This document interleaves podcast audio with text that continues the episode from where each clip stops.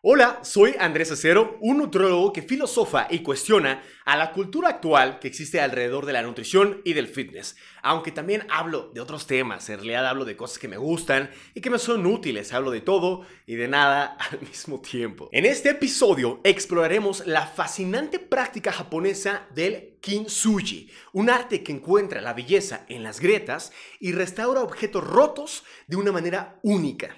Seguramente tú también has visto aquellas piezas de cerámica como tazas, platos o jarrones que parecen estar rotos, pero están unidos con oro y que se ven bellísimos. Hace tiempo había visto estas piezas y me parecieron increíbles, pero no sabía el trasfondo filosófico que tienen estas piezas.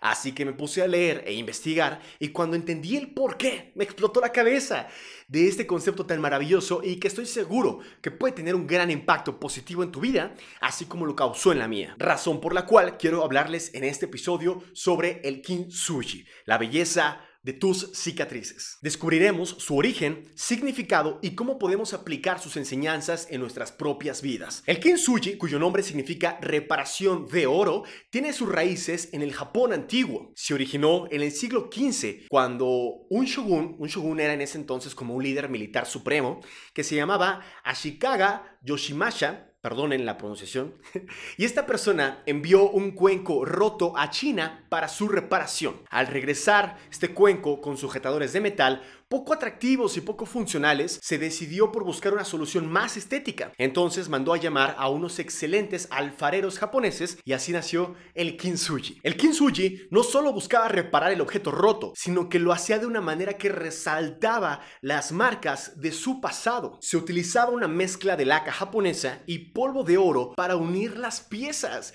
creando hermosas líneas doradas en las fracturas. El kintsugi, por supuesto, va más allá de la mera reparación física en su núcleo representa una filosofía profunda de aceptación y aprecio por las imperfecciones de la vida. Nos invita a ver nuestras cicatrices y experiencias pasadas como parte integral de nuestra historia y a encontrar belleza en ellas. El kintsugi simboliza la idea del wabi-sabi, un concepto japonés también que celebra la impermanencia y la imperfección. En lugar de ocultar las heridas, el kintsugi las muestra con orgullo, convirtiéndolas en un testimonio de fortaleza y superación. Ahora que entendemos el trasfondo del kintsugi, exploremos cómo podemos aplicar sus enseñanzas en nuestras propias vidas. El kintsugi nos enseña a abrazar nuestras propias imperfecciones y aceptar los desafíos como oportunidades de crecimiento. Nos recuerda que las cicatrices pueden ser símbolos de resiliencia y belleza interior. Además, podemos aplicar el kintsugi en nuestras relaciones interpersonales. Al reconocer y valorar las experiencias pasadas compartidas, podemos fortalecer los lazos y encontrar una belleza renovada en las conexiones. Todos tenemos, por supuesto, nuestras grietas y cicatrices, pero esas marcas son parte de lo que nos hace hermosos y únicos. Al abrazar nuestras imperfecciones, podemos florecer y brillar como el oro en el kintsugi. En resumen, el kintsugi nos recuerda que la máxima perfección y belleza no es aquella creada por la mano del hombre ni por la naturaleza misma, sino que la máxima belleza y suprema perfección solo es lograda a partir de la ruptura y fragmentación de aquello y de su posterior reconstrucción, utilizando sus heridas no solo como un obstáculo que se superó o como un recuerdo de éxito, sino que esa misma herida no se oculta ni mucho menos se niega, sino que se utiliza a nuestro favor para redefinirla y resignificarla, y que funciona como un punto de anclaje y un punto de inflexión en nuestras vidas para crecer a un orden mayor. Esas grietas son las cicatrices de nuestras vidas. Todos tenemos cicatrices físicas o emocionales que representan esas catarsis, esas crisis, esos vacíos profundos y esos puntos de bifurcación que hemos vivido y sentido todos en algún o algunos momentos de nuestras vidas. Y es que para eso están, para eso llegan a nuestras vidas, para utilizarlos a nuestro favor y crecer emocionalmente. Como me gusta recordar también que una buena vida solo se logra a partir de grandes catarsis. Las cicatrices me gusta verlas como la evolución de una herida, porque una herida primero se tiene que mirar para aceptarla y esa herida se tiene que trabajar y finalmente así podrá sanarse, ya sean heridas claro, físicas o emocionales, y posterior a su sanación siempre queda un recuerdo, una huella de, la herida. Esa es la cicatriz, la evolución de una herida. Visto desde esta óptica, ¿no les parece bellísimo poder presumir nuestras cicatrices físicas y emocionales? ¿Se lo habían preguntado?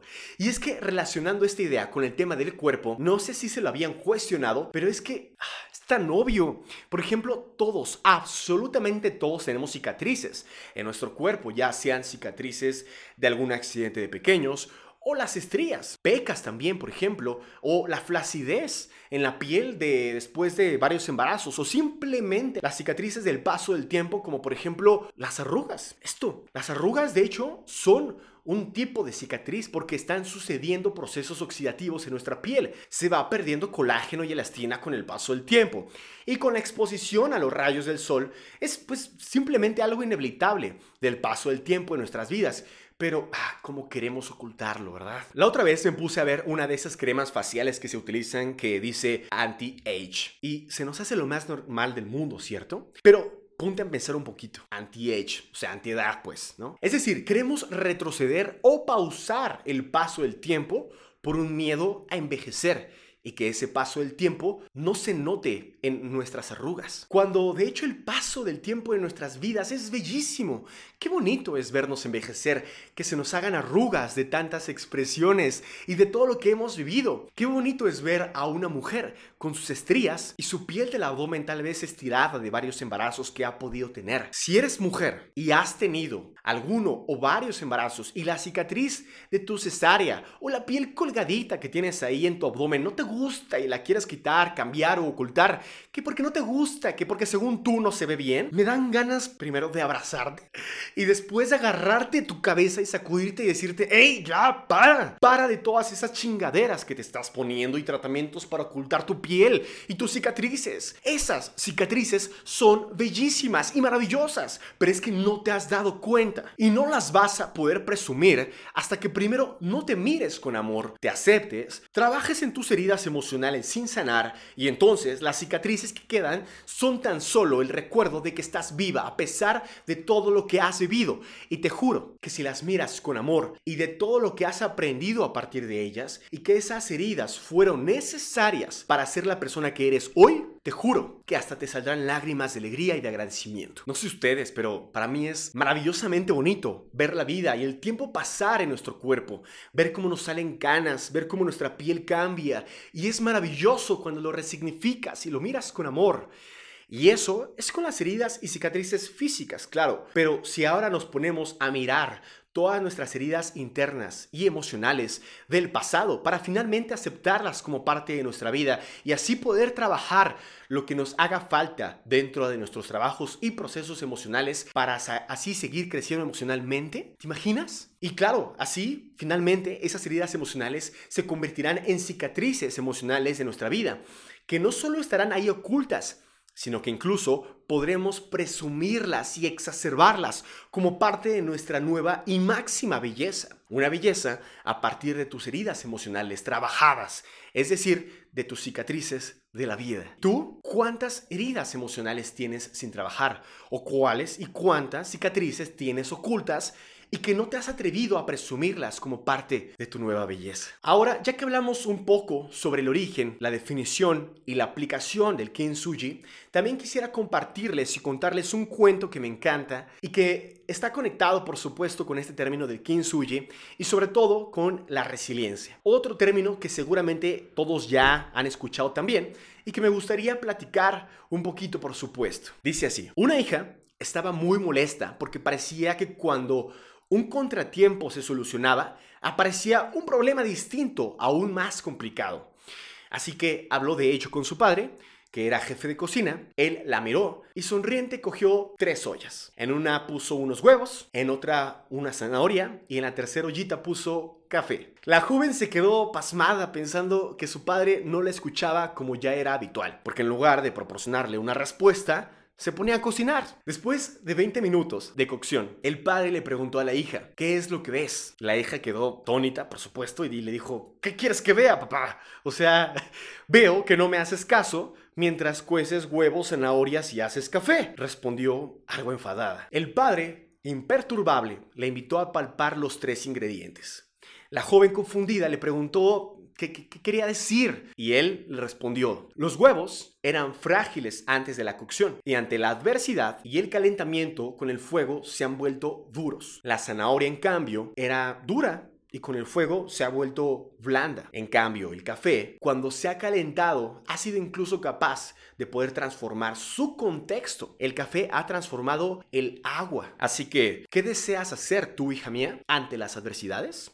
Ojalá puedas ser como el café y cuando aparezcan los problemas o las adversidades, seas capaz de ser tan fuerte sin dejarte vencer ni aislarte e incluso mejorar tú misma logrando cambiar tu mente y con ello los resultados que produces en el mundo. Este cuento nos recuerda este concepto tan utilizado de la resiliencia. La resiliencia, bueno, en su significado original en el contexto de la física, el término resiliencia se utiliza para describir la capacidad de un material para absorber energía cuando se le somete a fuerzas externas y luego recuperar su forma original una vez que se retiran estas fuerzas. Es una propiedad que indica la resistencia de un material a la deformación permanente bajo cargas extremas. Pero si extrapolamos esta definición de la resiliencia según la física a la conducta humana, desde un punto de vista psicológico, la resiliencia se refiere a la capacidad de una persona para hacer frente, adaptarse y recuperarse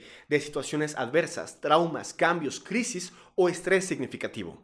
Es la capacidad de mantener una actitud activa, consciente y amorosa para afrontar los desafíos y encontrar formas saludables y efectivas de adaptarse y recuperarse emocionalmente. Cuando hablamos de resiliencia, no se trata de resistirse ante la adversidad o dejar pasar esos momentos dolorosos o de sufrimiento, sino de aceptar esa adversidad y esas emociones difíciles, contemplarlas, y abrazarlas. Y además de eso, utilizar esa misma situación de crisis y esas orillas emocionales para resignificarlas y tomarlas a tu favor y así seguir transformándonos, evolucionando para reestructurarnos. Gracias por acompañarme en este viaje de descubrimiento del kintsugi. Espero que hayas encontrado valor en esta antigua forma de arte y que te animes a abrazar tus propias cicatrices con gracia, amor y aceptación. Sin más, me despido en este episodio, espero que les haya gustado, que hayan podido, no sé, cuestionarse algunos temas de su vida. Me pareció un término bastante interesante, amoroso, de hecho, que el kintsugi podremos aplicarla a nuestra vida, no solamente por supuesto a jarrones, sino a las heridas de nuestra vida. Así que sin más, me despido, les mando un fuerte abrazo, muchos besos y nos vemos en el siguiente episodio. Gracias. Ah, y solo les agradezco que hayan llegado hasta esta parte del video y me apoyarían mucho a poder seguir creciendo este canal y este podcast si pueden dejar un comentario, darle like o suscribirse mejor aún. Eh, mandarme un correo si quieren a hola.andresecero.mx o escribirme en mi Instagram, andresecero.mx, con sus comentarios o algunos temas de los cuales quisieran que les cuente, de los que les comparta, pues. Eh, o preguntas, ¿vale? Esto se trata de una comunidad y tratar de compartir un poquito más estos temas que probablemente no son tan virales como algunos otros, pero creo que sí son muy enriquecedores, al menos para mí, y espero que también para ustedes lo pueda hacer. Gracias y nos vemos ahora sí en el siguiente episodio.